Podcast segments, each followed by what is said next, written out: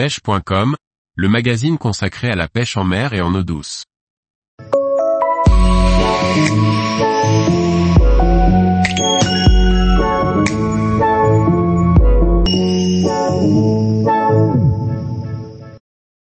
Quelques conseils pour terminer sa saison de pêche à la truite. Par Jacques Delarco Aguirre. La fin de saison approche, plus que quelques jours pour aller pêcher la truite en rivière. Il est important de s'adapter aux conditions et au comportement des poissons à cette époque pour réussir vos dernières sorties. La fin de saison n'est pas forcément la période la plus facile pour décider d'Am Fario à sortir de sa cache, entre des niveaux d'eau parfois bas, des températures élevées, et tous les pêcheurs que les truites ont vu défiler sur la rivière pendant près de six mois. Le pêcheur devra savoir s'adapter aux conditions météo et au comportement des poissons. En cette fin d'été où certains cours d'eau ont souffert du manque d'eau et de fortes températures, il peut être opportun de descendre un peu sur les rivières.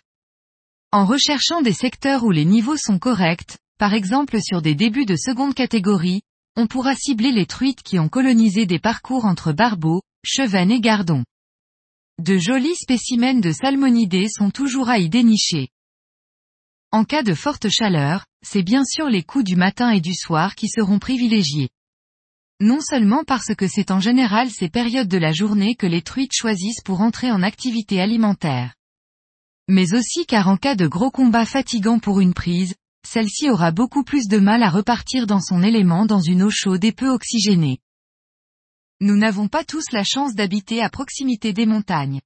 Pour autant, avec les Alpes, les Pyrénées, et dans une moindre mesure le Massif central et les Vosges, les possibilités sont nombreuses sur le territoire.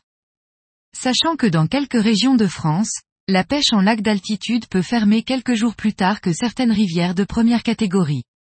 Une façon d'aller chercher un peu de fraîcheur et de calme en altitude, de prolonger la saison, et de profiter jusqu'au bout des possibilités de pêche sur les plans d'eau de première catégorie.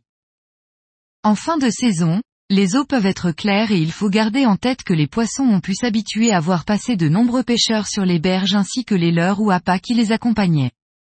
La méfiance des truites peut être à son apogée, il est donc plus que jamais essentiel d'être discret dans ses approches et sur ses bas de ligne. Baisser le diamètre des fluorocarbones ou des nylons peut contribuer à tromper la vigilance des poissons. Il est aussi possible pour quelques sessions de se passer des émerillons et des agrafes en pêchant au leurre. Sur de la pêche au toc, les plombées seront plutôt légères, souples et étalées pour s'adapter au faible débit de la rivière. Lorsqu'un orage éclate en cette fin d'été, et vient mâcher l'eau en gonflant temporairement la rivière, le pêcheur trouve des conditions idéales pour tromper la vigilance de Dame Fario. Un joli verre rouge qui vient prospecter les bordures pourra par exemple faire la différence. Juste avant la fermeture, avant que les températures commencent à franchement baisser puis que l'hiver s'installe doucement, les truites vont avoir besoin de s'alimenter. Il faut parfois oser faire nager de gros leurres sur nos spots fétiches dans ces conditions typiques de fin d'été, et ainsi se donner l'occasion de rencontrer le dernier joli poisson de la saison. Tous les jours, retrouvez l'actualité sur le site pêche.com. Et n'oubliez pas de laisser 5 étoiles sur votre plateforme de podcast.